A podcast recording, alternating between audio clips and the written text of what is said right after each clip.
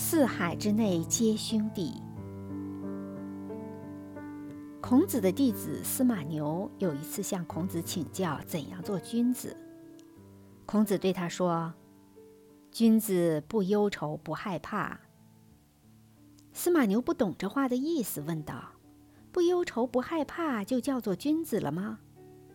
孔子说：“君子经常反省自己，所以内心毫无愧疚，还有什么可忧愁、可害怕的呢？”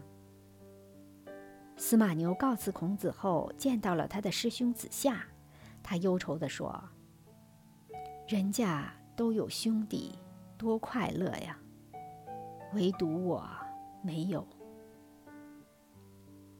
子夏听了，安慰他说：“我听说过，一个人死与生要听从命运的安排，富贵则是由天来安排的。”君子对工作谨慎认真，不出差错，和人交往态度恭谨，合乎礼节。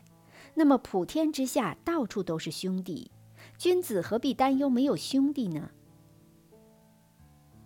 四海之内皆兄弟的意思，就是世界各国的人民都像兄弟一样。